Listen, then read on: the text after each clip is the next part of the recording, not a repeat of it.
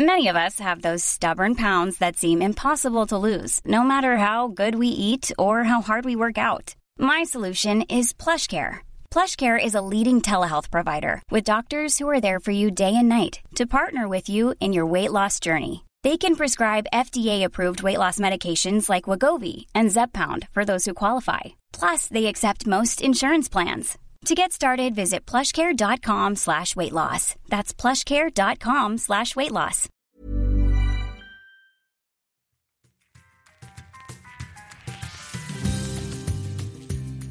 Bonjour, je m'appelle Mija. Mija signifie ma fille en espagnol, et ce podcast parle de ma famille. De ceux qui sont vivants, de ceux qui sont partis depuis longtemps, et de ceux qui rêvent encore des meilleurs jours. Voici ce que vous devez savoir sur Gita. Elle a des yeux étincelants et a tendance à parler par parabole. Malgré la distance qui nous sépare, elle se sent toujours proche de nous. Gita est ma grand-mère. Alors, c'est parti. 10 minutes pour raconter son histoire.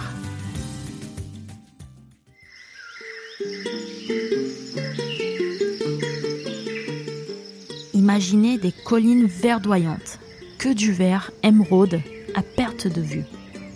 C'est El Eje Cafetero, la région du café en Colombie. Il y a une camionnette qui circule sur une route toute proche. Elle transporte du café. La jeune femme qui conduit a 16 ans et elle a toujours travaillé dans les champs de café. Cette jeune femme, c'est ma grand-mère, Gita. Elle rentre à la ferme pour déjeuner avec ses parents.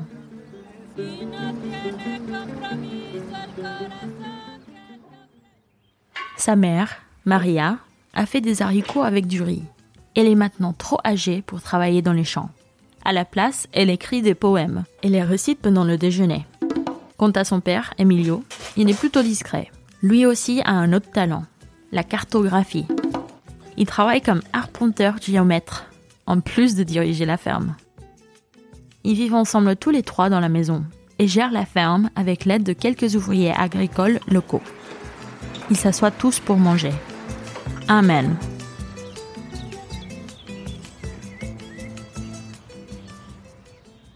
C'était avant la violencia. En l'espace d'un an, une guerre civile éclate en Colombie entre les partis conservateurs et libéraux. Cette guerre de dix ans s'appelle la violence et a causé la fuite de centaines de milliers de personnes de leurs terres agricoles, car différentes factions sont venues pour tuer des gens des partis opposés. Pendant un certain temps, leur région n'a pas été touchée, mais un jour, au beau milieu de la guerre, un groupe de rebelles arrive dans leur ferme. Gita Maria et Emilio se cachent dans la cave, derrière un grand tableau de la Vierge Marie posé là. Ils entendent les hommes rire en tuant tout leur bétail. Et bien qu'ils y passent la nuit entière, les rebelles n'entrent jamais une seule fois dans la pièce où ils se cachent. Le lendemain matin, ils sont partis, laissant derrière eux une ferme en ruine. Tous les trois s'enfuient dans une ville voisine. Maria et Emilio achètent avec le peu d'argent qui leur reste un billet de train pour que Gita puisse aller à Cali, vivre avec sa tante et son oncle dans leur auberge. Ses parents décident de rester et d'attendre le bon moment pour retourner sur leur terre. Le jour venu, ses parents l'accompagnent à la gare. Elle est nerveuse et effrayée. Tout a basculé en si peu de temps. Pourtant, une nouvelle vie l'attend à Cali. Elle regarde par la fenêtre et voit la verdure se transformer progressivement en béton.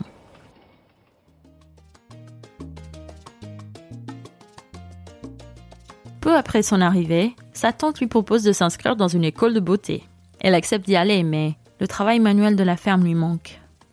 Alors, pendant son temps libre, elle utilise de nouveau ses mains. Elle fait de la peinture, des vases, des boucles d'oreilles et même des robes. Elle tombe vite dans une routine. Tous les matins, elle prend son petit déjeuner avec sa tante et son oncle à la table commune de l'auberge. Arepas con chocolate caliente.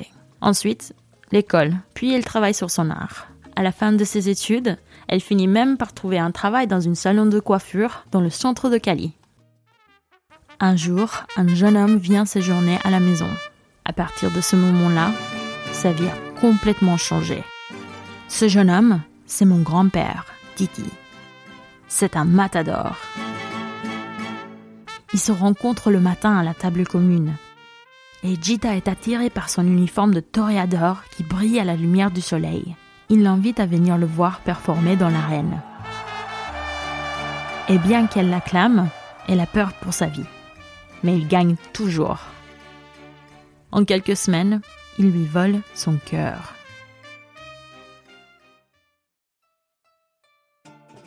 Personne dans la famille n'approuve de cette nouvelle relation. Il est orphelin, son métier de matador est trop dangereux et ses revenus sont faibles. Mais Jida a déjà tellement perdu que toutes ces choses-là ne comptent pas pour elle. Alors, il s'enfuit pour se marier, un après-midi d'octobre. Les seuls témoins sont deux personnes qui se trouvent à l'église à ce moment-là. Et leur premier baiser à leur mariage.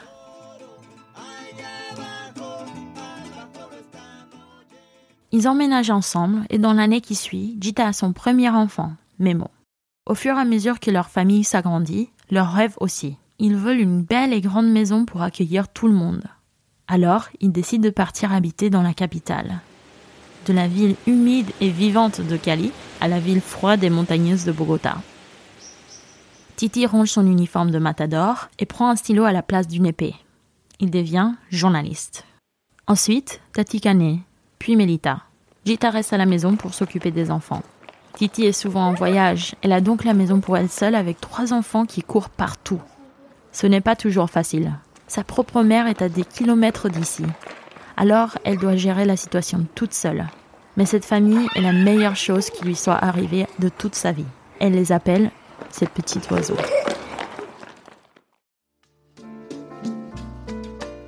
Une fois majeure, Memo s'inscrit à l'école militaire et quitte la maison.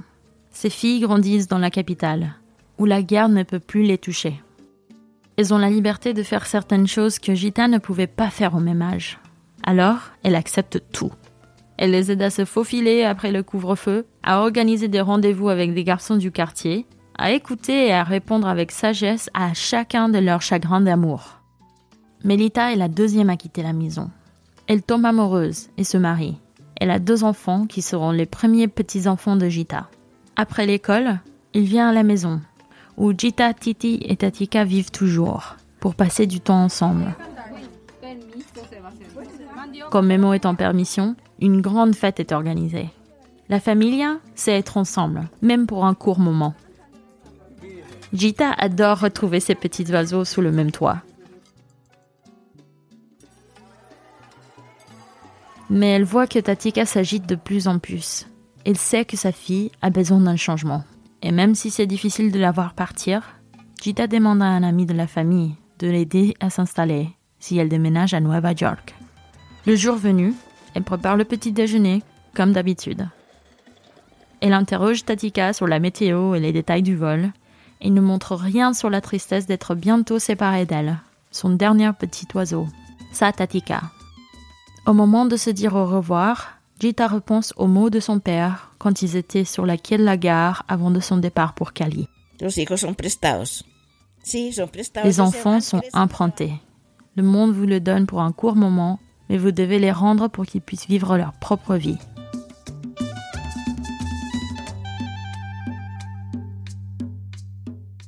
J'aimerais maintenant terminer mes dix minutes avec ceci. Enfants d'immigrés, Manu et moi n'avons pas pu grandir en allant à la casa de nos grands-parents après l'école. Et bien qu'on les voyait tous les étés, la distance a défini notre relation avec tous nos grands-parents.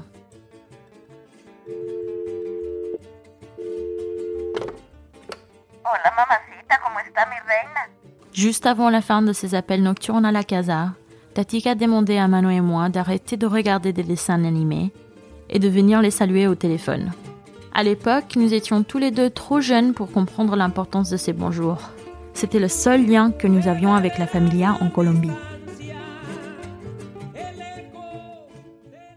Manu et moi, on saluait. Et puis on courait regarder la télé le plus vite possible. Pourtant, Gita ne montre jamais des signes de déception. Elle sourit toujours, les yeux brillants, en entendant la voix de ses petits-enfants américains lui dire I love you, Gita. Je t'aime, Gita. Gita est notre dernière grand-parent vivante. Anna, Fino et Titi sont tous partis depuis longtemps. Mais je rêve encore d'eux. Cet épisode a été produit par Studio Ochenta. Notre productrice exécutive est Laurie Martinez. Nos productrices associées sont Laura Ubate et Rebecca Seidel. Conception sonore par Gabriel Dalmasso. Artiste Tiffany Delune. Suivez-nous sur Twitter et Instagram at Miha Podcast, M-I-G-A Podcast. Si vous avez aimé l'émission, vous devriez en parler à un ami et nous laisser quelques étoiles sur Apple Podcast entre temps. À la prochaine en vous envoyant des besos y recuerdos.